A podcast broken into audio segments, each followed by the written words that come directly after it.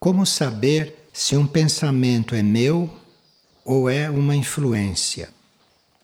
Tem que observar o pensamento bem imparcialmente. Nós não podemos nos deixar levar por aquilo que eventualmente estamos pensando. Porque a gente pode pensar uma coisa que é influência de um pensamento que passa. Há muitas formas de pensamento no plano mental. E nós podemos captar alguma, aquilo entra na mente, se encaixa no cérebro e tem continuação e parece coisa da gente, mas não é. Então você precisa observar o que está pensando. Porque se você prestar atenção no que você pensa, você vê nitidamente se aquilo veio de você e se é algo que você está desenvolvendo ou se aquilo foi captado e teve continuação na sua mente. Em geral, a cabeça das pessoas funciona assim automaticamente. Elas ficam distraídas e vão captando tudo o que passa. Aquilo que vai passando penetra na mente delas e elas continuam a pensar naquele ritmo. Aquilo não começou nelas.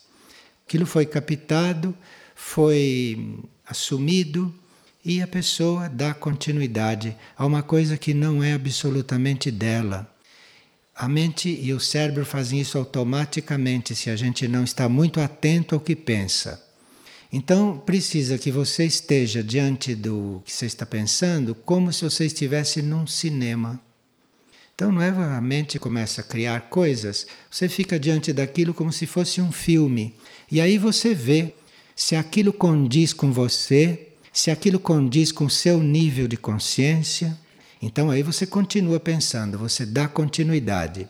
Mas se você se observa pensando uma coisa que não te corresponde, isso foi captado, isso foi absorvido de alguém sem que você visse e você deu continuidade a isto. Então, é o trabalho que precisa ser feito. Agora, quando o pensamento é nosso, quando aquilo surge de nós e nós vemos que é nosso e continuamos, aquilo em geral nos leva para um progresso, aquilo nos leva para um trabalho evolutivo. Se é nosso, aquilo vem, nós colaboramos com aquilo, prosseguimos e através desse pensar, nós vamos mudando de estado, vamos mudando de condição, vamos evoluindo enquanto pensamos vamos descobrindo coisas, vamos ampliando o nosso sistema de compreensão. Então aquilo é nosso, aquilo veio de dentro, nós aceitamos e damos continuidade, desenvolvemos. Se nós prestarmos atenção a estas coisas, nós vamos ver que a nossa mente vai ficar muito mais aguda, porque aí ela não vai se ocupar de coisas inúteis, de coisas supérfluas, que são as coisas que passam, e a mente vai se ocupar com algo que realmente veio de dentro. Mas aí no princípio você tem que assistir isso como um filme e desconfiar se aquilo é seu ou se não é seu. Quando nós temos contato com pessoas, quando nós temos uma convivência contínua com as pessoas, é normal que os corpos mentais se coligam, os corpos mentais se contatam. Então, é muito comum que você comece a entrar em pensamentos, em ritmo de pensamentos, que é o resultado dessa interação mental com os outros. Isto pode ter seu lado útil, porque um pensamento de um outro e a mente de um outro pode chegar no momento que você necessite de algo novo, de uma energia nova, de um impulso. Então não é para rejeitar. Mas precisa ver a qualidade destas coisas, precisa ver isto. Quando nós temos contato com pessoas, principalmente em estudos, em pesquisas, quando estamos em contato com as pessoas para um serviço, para uma tarefa em grupo, tudo isso produz interação mental. Então, nesses momentos, nós temos que cuidar da qualidade do relacionamento da qualidade do que está acontecendo. Porque quando aquilo termina, aquela reunião termina, aquele contato termina, ficou muito do pensamento dos outros na, na nossa aura, no nosso mental. Então é preciso que aquilo tenha uma continuidade evolutiva, que aquilo tenha um progresso. Então, quando nós estamos diante de alguém ou estamos em contato com alguém, devemos estar atentos sobre o pensamento naquele momento, sobre a qualidade daquilo, porque vai ficar uma interação depois daquele encontro. Então, o encontro pode nos elevar, um encontro pode nos ajudar a desenvolver um pensamento superior, como pode nos rebaixar, dependendo de como aquilo transcorreu e de como aquilo foi desenvolvido. Como a humanidade atualmente é uma raça mental, está desenvolvendo tudo isso, então esse é o trabalho a fazer com a mente, isto é, este é um dos trabalhos a ser feito com a mente. E é só quando a gente assume esses trabalhos mentais, é só quando a gente assume que é um ser mental também, é aí que a nossa mente começa a desenvolver, que nós começamos a ter uma compreensão maior das coisas e que o nosso emocional vai sendo redimensionado. Porque isto desenvolvido, isto redimensiona o emocional. Você não pode pegar o emocional e amarrar, senão ele fica reprimido. Depois é pior. O emocional é resolvido, é transcendido quando isto desenvolve, quando a mente desenvolve. Então precisa desenvolver a mente, cuidar do sistema de pensamentos, escolher o que pensa, não se deixar levar pelo próprio pensamento vulgar, pelo próprio pensamento corriqueiro, não se iludir com o pensamento humano, mas ter uma, aí um espírito de seleção, não se permitir pensar certas coisas, não se permitir desenvolver certas ideias, não se permitir desenvolver a crítica. Você pode fazer uma observação na vida prática, não? Tantas observações nós fazemos, mesmo sobre o outro, sobre as coisas, sobre o que acontece, mas tomar muito cuidado para aquela observação não degenerar em crítica. Você pode fazer a observação que for necessária, mas aquilo não deve ser uma crítica. Aquilo deve ser uma observação nítida, direta, que venha para modificar uma coisa, desenvolver, rejeitar, aceitar, enfim, tudo aquilo que se faz com a observação. Mas isto não deve se transformar em crítica.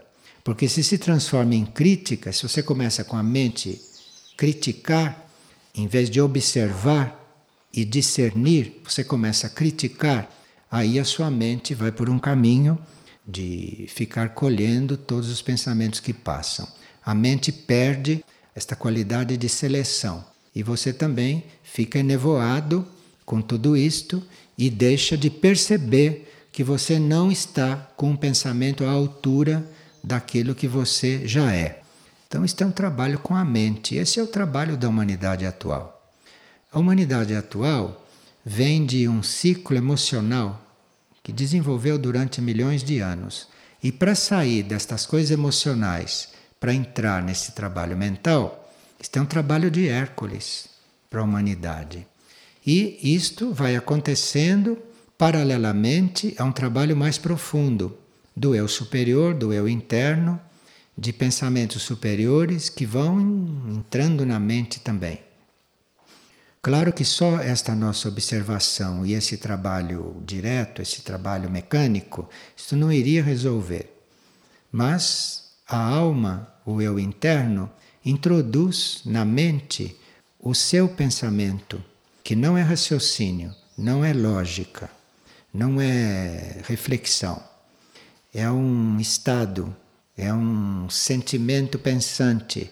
Aí o eu interno vai introduzindo isto no nosso pensamento. E aí deixa-se de fazer esse esforço, deixa de ter esta atenção, mas este pensamento melhor, este pensamento de qualidade, este pensamento que leva sempre para um progresso, para uma coisa evolutiva, isso vai se tornando mais frequente. Isto vai então se instalando no indivíduo e depois não há mais necessidade de fazer esforço. Porque se isso vai se instalando, na hora que vem um pensamento comum, ou na hora que vem um pensamento que foi captado percebe-se logo. E se a gente está disposto a não dar guarida àquilo, você percebe e se já tem essa decisão tomada, você logo rejeita. Mas isto é o trabalho desta raça. E todos estão muito habituados a ir pelo impulso da emoção, do sentimento, mas isto não é o trabalho desta raça. Esta raça tem que pensar, essa raça tem que refletir, tem que ver o que passa na sua mente e tem que ver se o que está passando condiz com a sua situação atual. Então, se a nossa proposta é uma proposta conhecida, tudo que passa na mente para demolir aquilo, para dissolver aquilo, tem que ser observado. Tem que ser observado porque aquilo pode não ser nosso. Aquilo pode ser uma interferência, pode ser algo que vem do plexo solar, pode ser algo que vem das nossas reações que não estão controladas e que começam a se introduzir na mente e dissolver as nossas propostas iniciais, as nossas ideias iniciais. Precisa observar isso tudo. Observar e, e estar diante do próprio pensamento, assistindo aquilo e vendo se aquilo corresponde ou se aquilo corresponde menos, ou se aquilo foi uma interferência de pensamento dos outros, de pensamentos negativos, de forças que passam para nos tirar da nossa rota. E claro que se essas coisas começam a influir, e se a nossa mente começa a se enfraquecer com estas coisas, é claro que a nossa capacidade mental diminui. Aumenta a distração, aumenta o, o grau de desatenção, aumenta a possibilidade de confundir as coisas, e aí começa uma torrente de coisas acontecerem. A origem é porque a gente deixou os pensamentos passarem e não os observou e não encontrou o discernimento e a força para interrompê-los ou para mudá-los quando eles não correspondem à nossa intenção, ao nosso programa de vida. Pois não. A concentração é você estar atento a tudo que você está pensando. Atento. Você está atento ao seu pensamento, você está atento ao que você está fazendo e aí você vai adquirindo concentração. Você vai adquirindo concentração quando está atenta, quando não faz as coisas sem atenção. Você tem que pôr atenção no que está fazendo. Não tem que deixar as coisas correrem soltas. Você pode deixar as coisas soltas, porque você assim viu que era para fazer. Mas você tem que estar atenta às coisas que estão soltas. Compreende? Você tem que estar atento àquilo que você pensa e àquilo que você faz. E aí você vai se tornando concentrada. E uma pessoa está perguntando qual é a origem do medo. Há muitas causas aparentes para o medo. E nós atribuímos os nossos medos a muitas causas, que são todas aparentes e que nenhuma delas é a origem de medo. Há pessoas, por exemplo, que têm medo de serem assaltadas. Isto não deve ser origem de medo, porque você pode ser assaltado e não ter medo em nenhum momento, nem antes, nem durante, nem depois do assalto. O medo está aí postiço. O medo não tem nada a ver com o que acontece. As coisas podem acontecer o que for e você não ter medo, nem antes, nem durante e nem depois da experiência. O medo vem porque você perdeu o contato com o seu centro interno de segurança, por isso é que tem medo. Então, se você se desconecta do teu centro interno, qualquer coisa é motivo para você ter medo. Você olha em torno e logo encontra um motivo para ter medo. Mas não é aquilo que é a causa do medo. Mesmo que algo aparentemente te assuste, aquilo não é causa de medo. Aquilo pode acontecer e não te dar medo. O medo não tem nada a ver com isso. O medo é porque você está desconectado do teu centro interno de segurança. Você está desconectado do teu centro vivo interior. Então, não adianta buscar segurança externa para perder os medos. Porque se você fica muito seguro de certas coisas, o medo vai aparecer em outra coisa. O medo vai estar sempre presente, ele muda de lugar, ele muda de motivo aparente. A menos que você fique estável nesse seu centro interno, onde não há razão para medo algum, porque nesse centro interno nós somos imortais, somos indestrutíveis.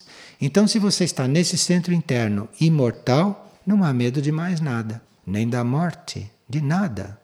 Porque o que quer que aconteça, a tua imortalidade não é tocada. Ali que você tem que estar. Então, se você está ali, você recebe aquela energia da imortalidade, você recebe aquela confirmação de que você é imortal, que a sua vida é infinita, que você é o infinito. Como você vai ter medo do que acontece? Pode acontecer o que for, mas você não tem medo. Porque o que está acontecendo são circunstâncias pelas quais, eventualmente, seus corpos têm que passar, ou você tem que aprender alguma coisa. Não há razão nenhuma para medo. Se você está dentro do teu centro eterno, dentro do teu nível eterno. Então, buscar segurança aqui e ali, estar atrás de segurança de todos os tipos, isto não vai resolver o problema do medo. O medo vai aparecer em outra coisa, em outro lugar. É preciso ter presente que nós somos imortais, que nós somos indestrutíveis no nível interno e ficar ali. E aí vamos passar pela experiência de acontecer alguma coisa que antes nos deixava inquieto, não deixa mais. Não deixa mais. E mesmo que você receba notícia, olha, você está no caminho da desencarnação, aquilo não te dá medo algum. Porque você já está em contato com seu verdadeiro estado, que não depende de você estar aqui ou em outra situação. Não depende, porque aquele estado é eterno. Então é isto que precisa ter presente. Uma pessoa, principalmente quando chega aqui em Figueira, começa a ter sonhos ligados aos dentes. Isto tem acontecido muito aqui e muitas pessoas têm apresentado esta partilha, que elas sonham com dentes, que estão arrancando os dentes ou que os dentes estão sendo tratados. E esta teve sonhos muito reais com os dentes. E se isso tem algum sentido? Tem sentido sim, porque os dentes são ligados às palavras que nós pronunciamos. Então, se há tratamento de dente nos sonhos, é sinal que num outro nível nós estamos sendo trabalhados no sentido da palavra. Nós temos que trabalhar a palavra, o controle da palavra, o uso da palavra, aquilo que falamos. Então, o sonho com os dentes se passa num nível astral bem próximo ao físico. E o trabalho com a palavra está sendo feito num nível mais interno. No nível mais interno, você não sabe que está sendo trabalhado na palavra. Porque no nível mais interno, você pode não ser consciente. Mas o sonho aqui bem próximo do plano físico, com os teus dentes, porque se você sonha com dente, você está bem próximo do plano físico. O sonho se passa aqui bem perto se passa mesmo no astral, bem próximo do físico. Ele está sinalizando que você está sendo trabalhado na palavra. Então, se no sonho você está sendo operado na boca, você está sendo tratado nos dentes, quer dizer que está havendo um trabalho interno em você no campo da palavra, no campo do desenvolvimento da palavra, no campo da, do progresso da palavra, se estava sendo operado na boca estão sendo retirados aqueles núcleos que faziam com que você não falasse, não usasse a palavra corretamente. Então, é uma ajuda que nós estamos recebendo. Tratamento dentário, simbólico, que representa uma ajuda para nós. Uma pessoa diz que está sentindo uma saudade muito grande de uma coisa que ela não sabe o que é e o coração dói muito sem ter uma explicação. E esta noite sonhei, continua ela, que eu saí e quando voltei a minha casa tinha sido invadida, eu pedi ajuda e as pessoas ficavam me olhando sem ajudar, Aí eu comecei a expulsar todos aqueles até que a casa ficou liberada. E eu consegui sem que ninguém me ajudasse. Essas duas coisas juntas fazem a gente reconhecer que esta pessoa, numa vida anterior, teve uma vida de oração. Numa vida anterior, ela tinha muita familiaridade com a oração e, através da oração, ela trabalhava e ela evoluía. E nesta vida, ela diminuiu a prática da oração. Então é por isso que ela sente saudade de uma coisa que ela não sabe o que é, e o coração dói muito. Isto é, ela tinha uma vida de oração e nesta vida, esta vida de oração foi transcurada. Disto que ela tem saudade. Porque a oração nos leva a construir um ambiente, construir uma casa interna. Por isso que ela sonhou com a casa logo em seguida. É o que vem em seguida que explica a primeira coisa. Logo em seguida, ela diz que a casa tinha sido invadida. Claro, ela tinha construído um ambiente, ela tinha construído uma casa na vida anterior, com a oração. E nesta vida, ela transcurou esta atividade. Ela ora menos, ou não ora o suficiente, ou não ora. Então, esta casa foi invadida. Agora, se ela no fim do sonho conseguiu esvaziar a casa, conseguiu arrumar as coisas sem que ninguém a ajudasse, é porque ela não perdeu a capacidade de orar. Ela não perdeu esta capacidade. Basta que ela retome esta atividade que ela vai se reencontrar no ponto que ela deixou. Então aí ela não vai ter mais saudade de nada, ela não vai sentir falta de nada que ela não sabe o que é e não vai mais se encontrar invadida por outras forças. Porque esta invasão da casa, que acontece no sonho seguinte, que explico primeiro, esta invasão da casa são exatamente estas forças dispersivas que entram no ser, que entram no indivíduo, porque ele abandonou esta prática da oração, porque ele deixou de orar. Orar quer dizer se conectar né, com os níveis internos e cada um faz isso à sua maneira. E se ela consegue no sonho liberar a casa dessas forças, é sinal que no momento em que ela retornar à vida de oração, ela vai se reencontrar. Ela vai encontrar o verdadeiro ponto dela, o verdadeiro trabalho dela, vai se sentir preenchida, livre e não vai sentir mais saudade de coisa alguma. Porque ela tem saudade é desta prática, que antigamente era mais intensa e mais regular e que agora foi substituída por outras preocupações e outras atividades. E uma pessoa está pedindo que se defina a humildade porque ele precisa encontrá-la, precisa alcançá-la. Se isso é um processo gradual, e o que é preciso para nós chegarmos a isso? Nós nos tornamos humildes quando a nossa consciência humana reconhece a onipotência da vida única. Porque normalmente a consciência humana se considera muito capaz, muito eficiente, onipotente, muito poderosa, eh, muito sábia. Tudo isso são coisas da consciência humana, são coisas do lado humano da pessoa. E essa consciência humana teria que não ficar contemplando muito essas situações, essas qualidades humanas e se voltar para o poder supremo, para a consciência suprema e não ficar distraído com o próprio círculo, com o próprio nível de consciência. Então, é preciso que esta consciência, que está habituada, está voltada sobre si mesma, o que é um profundo egoísmo, porque se você está voltado sobre si mesmo, pensando em si e fazendo tudo em função das coisas tuas, isto chama-se egoísmo.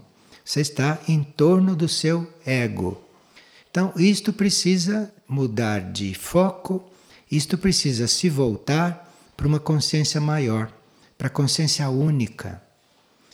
Porque nós, como consciência, somos limitados, como sabemos. Porque somos egoístas, porque estamos fixados, voltados para a nossa própria limitação. Mas se a nossa consciência se volta para o todo, para o único, para a consciência única, reconhece que existe uma consciência única muito mais ampla. E se a nossa consciência chega realmente a sentir isto, aí vem a humildade.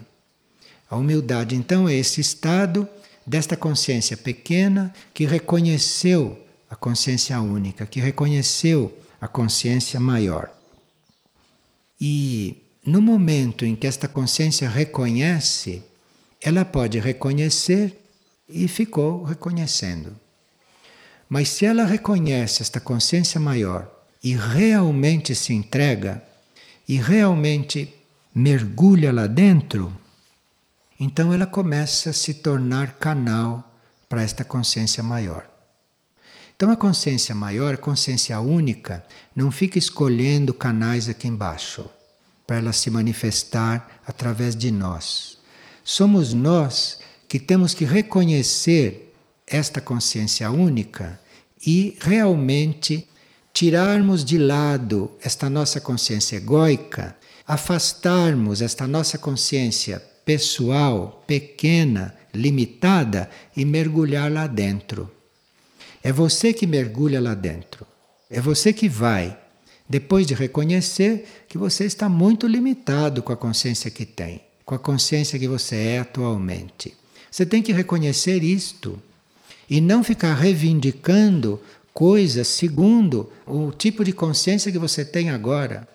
Porque você vai ficar reivindicando e querendo e buscando coisas mínimas, coisas irrisórias, coisas sem valor, sem valor diante do único, sem valor diante do todo. Então precisa que a gente se reconheça pequeno como consciência, por mais desenvolvido que seja, como consciência individual, por mais desenvolvido que esteja, tem que se reconhecer parte deste único e estar nesta consciência una com bastante entrega, para que esta consciência única possa então começar a fluir. Pois não.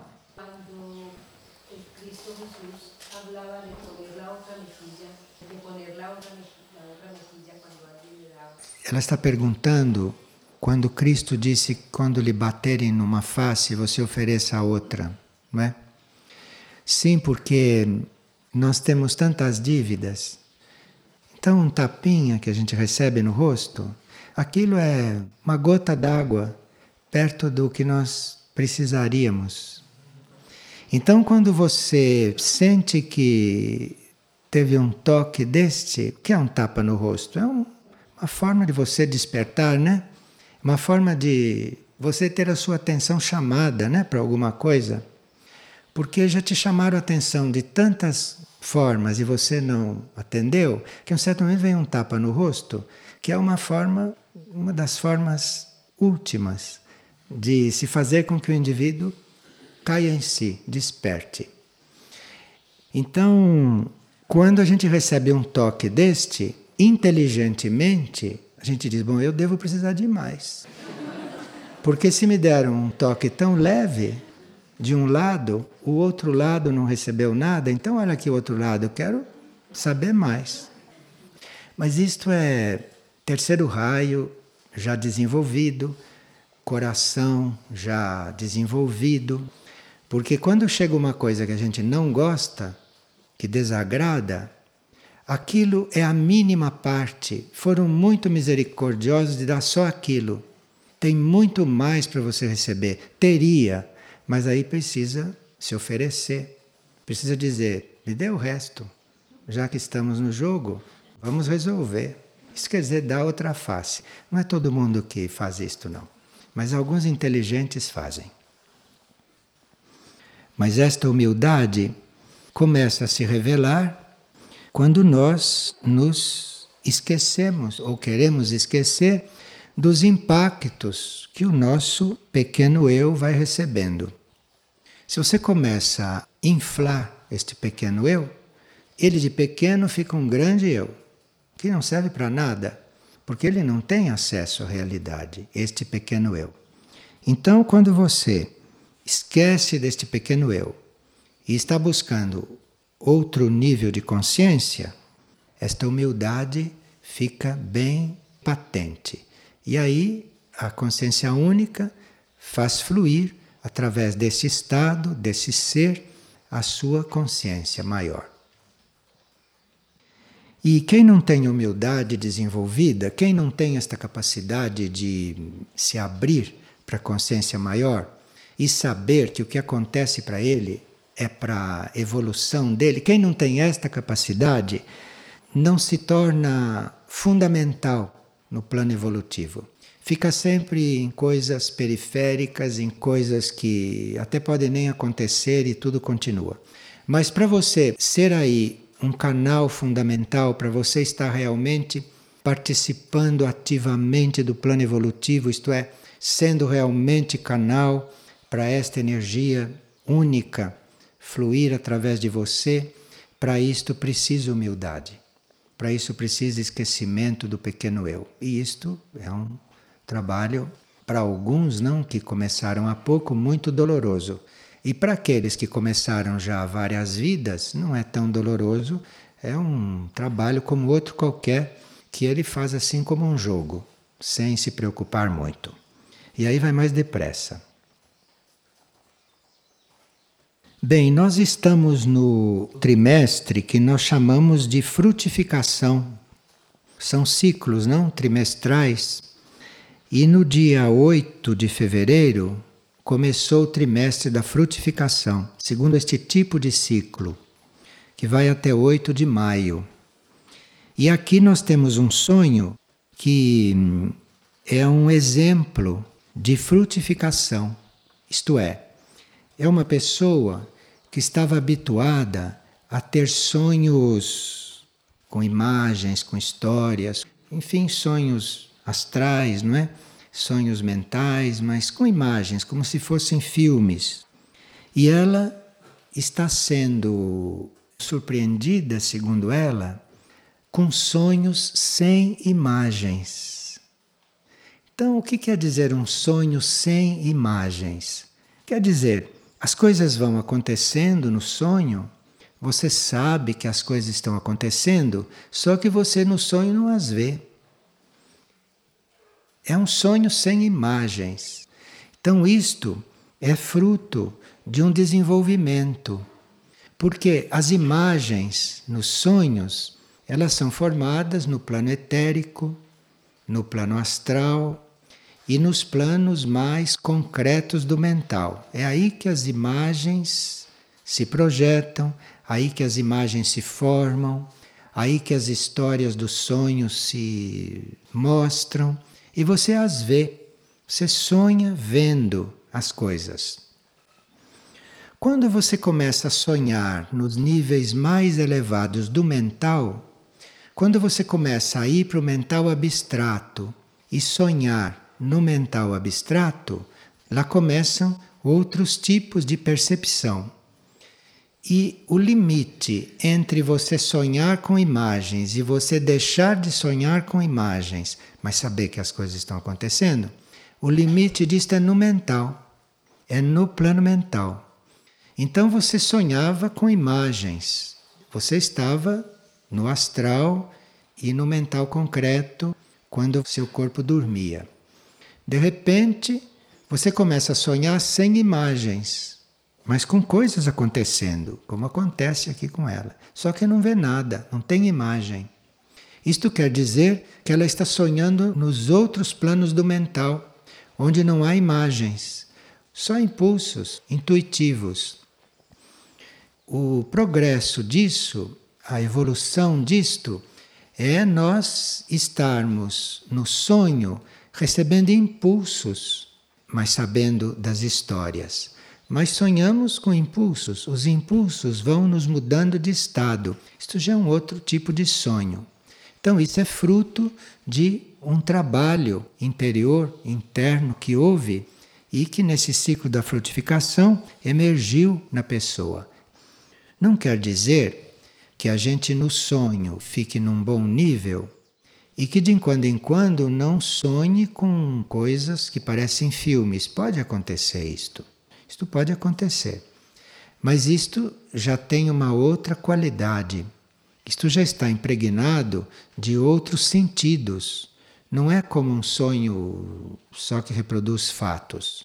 Quando você volta a sonhar com imagens, não são as mesmas imagens e nem o mesmo processo de construir essas imagens. Aí já são coisas que se armam, já são coisas que se organizam com base em conteúdos então, num sonho com imagens corriqueiro desses que a gente tem, você tem uma reprodução do que acontece aqui. No sonho com imagens mais evoluído, quando ele vem depois que você se liberou desta coisa das imagens, de repente se arma um sonho com imagens. Mas é muito diferente do sonho com imagens normais. No sonho com imagens normais é uma reprodução das coisas aqui. No sonho com imagem superior, tudo é simbólico. Mesmo que seja algo que diga respeito aqui, lá está imbuído de um conteúdo simbólico. Então, um armário ou uma cadeira neste sonho normal é um armário e uma cadeira, que ali está como objeto daquela ação que está acontecendo. Mas um armário ou uma cadeira num sonho destes simbólico, aquilo está impregnado de um conteúdo, aquele está impregnado de uma substância que não é mais a cadeira e o armário. Aquilo é um símbolo de algo. Aquele armário está ali não como reprodução do armário que você conhece. Aquele está como símbolo de algo que ali tem muita importância, que ali está cheio de símbolos para você compreender então, esses sonhos com imagens são de duas qualidades.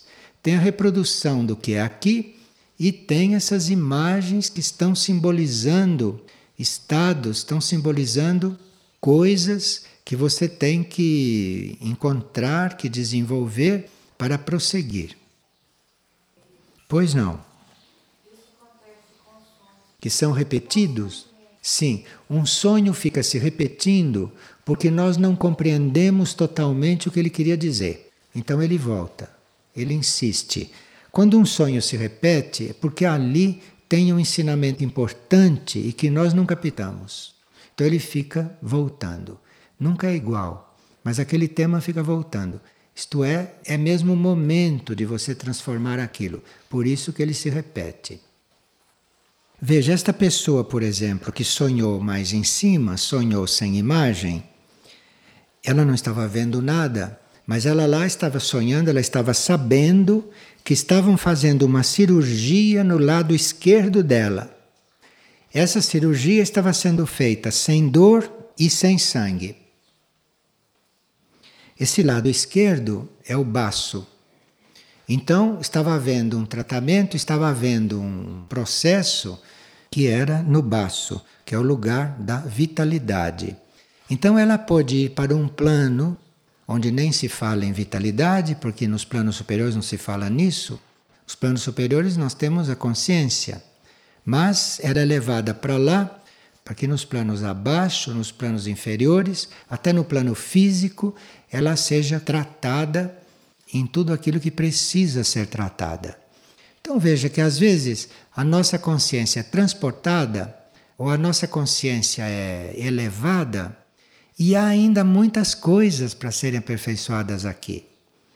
Mas aí, se a nossa aspiração é grande, e se nossa fé é grande, e se os contatos internos da nossa consciência são reais, a nossa consciência se eleva e enquanto ela está lá em cima, aqui ficam se tratando das coisas que ficaram por fazer. Como esta, que estava lá sonhando com muitas coisas importantes e aqui ela estava recebendo uma cirurgia do lado esquerdo. Quer dizer, estavam corrigindo os seus canais de vitalidade, para que ela aqui tivesse mais vitalidade.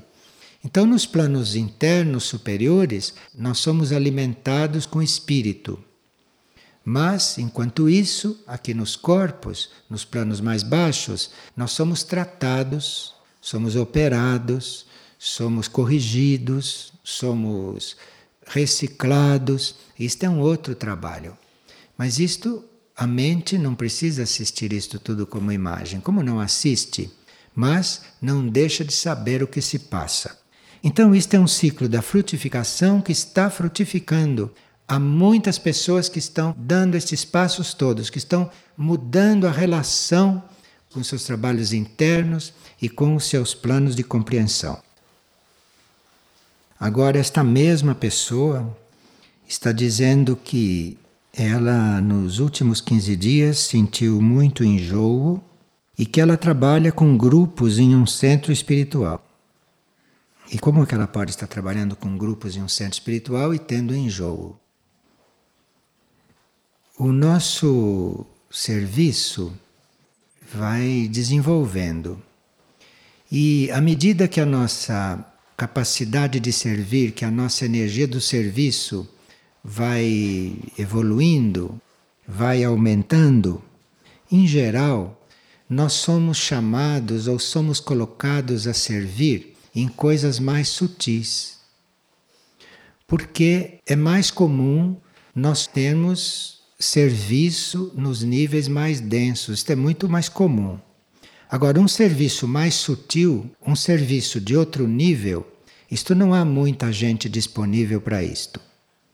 Então, se nós já estamos preparados, ou se nós já temos meios para servir de uma forma mais sutil e mais ampla, se nós ficamos estagnados no tipo de serviço que fazíamos, isto pode produzir até um mal-estar físico, que parece que é o que está acontecendo com esta pessoa. Então, há muitos que passam por esses estágios de fazerem trabalhos nos centros espirituais, trabalhos vários, passam por esses estados. E enquanto isso corresponde ao tipo de serviço que elas devem desenvolver, isto vai bem. Mas se ela já está para fazer um outro tipo de serviço, se ela já está pronta para isto, e se ela continua na fase anterior, isto pode produzir mal-estar físico. E no caso, produz enjoo, porque ela não pode mais estar em contato contínuo frequente com certo nível vibratório. Então, num centro espiritual, nós lidamos com o material astral. E, de repente, nós já temos possibilidade de lidar com aqueles mesmos seres, aqueles mesmos indivíduos em outro nível. Então, aí temos que encontrar uma outra forma de servir. Temos que, eventualmente, ter um outro ambiente de serviço temos que eventualmente criar um clima para o nosso serviço. E se a gente não faz isso, porque se apega às formas antigas de servir, pode ter distúrbios físicos. Enjoo, náusea, isto pode ser sim contatos astrais que nós estamos fazendo e que não nos cabe mais fazer. Esse serviço no astral já não é mais para nós. Então, se o nosso corpo astral está em contato com o serviço naquele nível, pode vir um enjoo de estômago, pode vir uma náusea. Para a gente, no plano físico, ter o sinal de que precisa mudar o nível de trabalho, mudar a forma de serviço. Existe um serviço que é você estar em contato com o estado pessoal do indivíduo. Existe um serviço que você está lidando com esse material humano dele. E aí precisa ter estômago mesmo. Agora gente tem o estômago. Se é para fazer isso, tem estômago. Mas depois você tem que lidar com os indivíduos ou com o indivíduo para outras coisas. Não para estar rodeando estados pessoais dele. Você está num outro tipo de serviço. Você já está lidando com o indivíduo num outro plano, num outro nível. É aqui que vem o enjoo, se você fica no nível pessoal dele. Porque o nível pessoal dele é o nível que te dá a náusea, quando você teria que estar no outro nível dele e não ali. não quer dizer que se deixe de servir, que o serviço está fazendo mal. Não, não é isto. Você tem que mudar o nível de serviço. Você tem que estar considerando a necessidade do indivíduo em um outro nível. Claro que precisa servidores para lidar conosco aqui, com tudo aquilo que nós somos, com as reações, com as, os altos e baixos. Isto é um serviço hercúleo, mas a gente tem forças para fazer isto. Mas quando começa a dar enjoo e dar náusea, nós precisamos nos perguntar se estamos realmente enfocados no verdadeiro nível do nosso serviço. Isso é muito importante, sabe? Porque às vezes nós estamos em grupos, principalmente aqueles que servem em família, ou aqueles que servem em outros tipos de grupo, em outros ambientes. Precisa ter muita observação com isto, porque se o serviço ali começa a causar impactos, começa a causar mal-estares físicos para quem está servindo, você precisa se perguntar se você está sintonizada com o nível correto daquelas pessoas.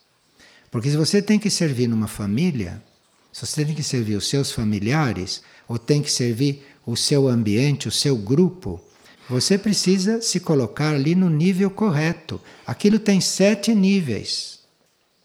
Então você tem que estar no nível correto. Porque se você desce de nível, começa a surgir uma série de atritos, uma série de conflitos, porque ali não é o seu plano de atuação. Você está atuando ali por quê? Porque não pode deixar de atuar? Então, isso é uma prova para você, se adaptar ali. Agora, aquilo não é o teu nível. Se aquilo começa a te dar enjoo. Então, você tem que estar num outro nível, você tem que funcionar no outro nível. Funcionar no outro nível não quer dizer que você abandonou o nível em que estava. Pelo contrário. Se você está funcionando no outro nível, você está enviando para o outro nível que você deixou uma energia que ele não poderia receber enquanto você estava lá. Precisa que você mude de nível, vá tratar do assunto num outro ponto, para você ter energia para mandar para lá. Então, se você muda de nível, você não deixou ninguém sozinho. Se você muda de nível, você foi parar num nível onde há elementos que não estavam disponíveis quando você estava lá, lá embaixo. Então, nós temos que estar na observação destas coisas. Temos que estar atentos a estas coisas. E aí, quando se trata de se adaptar a um serviço mais denso, tem que fazer isto com toda a doação, com toda a entrega e com toda a boa vontade, porque senão acontecem distúrbios físicos, acontecem distúrbios psicológicos, conflitos, porque você acha que é melhor do que você realmente é. Porque nós temos essa tendência humana de achar que nós somos muito melhores, que as coisas deviam estar sendo diferentes, que eu devia estar sendo mais compreendido, que eu devia estar sendo mais útil. Enfim, a gente tem essas alucinações. Mas, na realidade, nós estamos onde devemos estar. Ou porque nós necessitamos de estar ali, ou porque necessitam de nós ali. Não tem por que escapar dali. Ali tem que ficar inteiro. Porque senão começa essas coisas, enjoo, começa a surgir tudo isto, porque você não está enfocado. Você não está no lugar em que tem de estar inteiro, corretamente. Você está ali por obrigação, por dever, porque tem consciência, porque é bem formada, porque precisam de você. Olha, tudo isso acaba em enjoo. Você tem que estar aonde tem que estar e ponto. Tem que acrescentar nada. Imagina se eu estivesse falando aqui, achando que devia estar em outro lugar e que isto aqui devia ser diferente. Haja estômago para destilar uma coisa desta. Então, você está aonde tem que estar. E é ali o lugar, é ali o trabalho, é ali o serviço. Percebe?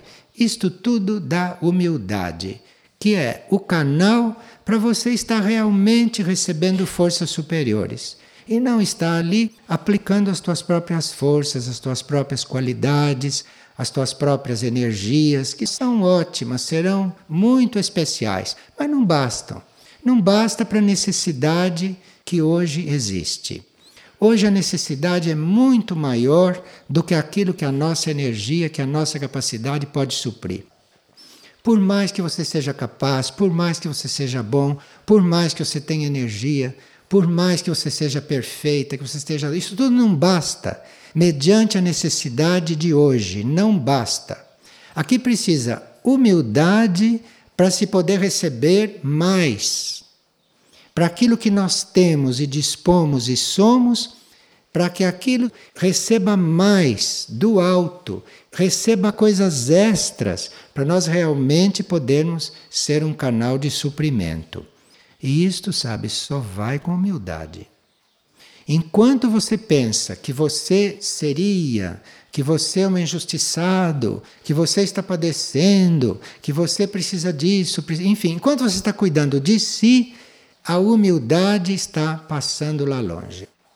E sem humildade, realmente não vem aquele tanto que nós precisamos para completar o que nós não somos e o que nós não bastamos. Aquilo precisa vir do alto, que é para nós podermos suprir um pouco mais a necessidade. Sabe, humildade é um pouco tudo isto. Mas não é um pouco tudo isso ensaiado e feito à força. Porque logo se vê que o indivíduo não é humilde, em seguida se vê. Isto realmente tem que estar formado em nós, isso tem que estar incorporado. E se vê que isso está incorporado porque você fica onde tem que ficar, você faz o que você tem que fazer, você é o que tem que ser, como se aquilo fosse eterno, não há pressa, não há nenhuma ideia de você sair daquilo. Isto é humildade. Enquanto você está fazendo uma coisa, pensando que está cumprindo um tempo ali, isto tudo é coisa humana. Isto tudo é trabalho humano que não é suficiente perante a necessidade presente, hoje. Hoje, todos nós que nos oferecemos para o serviço, se não tivermos esta humildade, nós vamos servir muito menos do que poderíamos servir.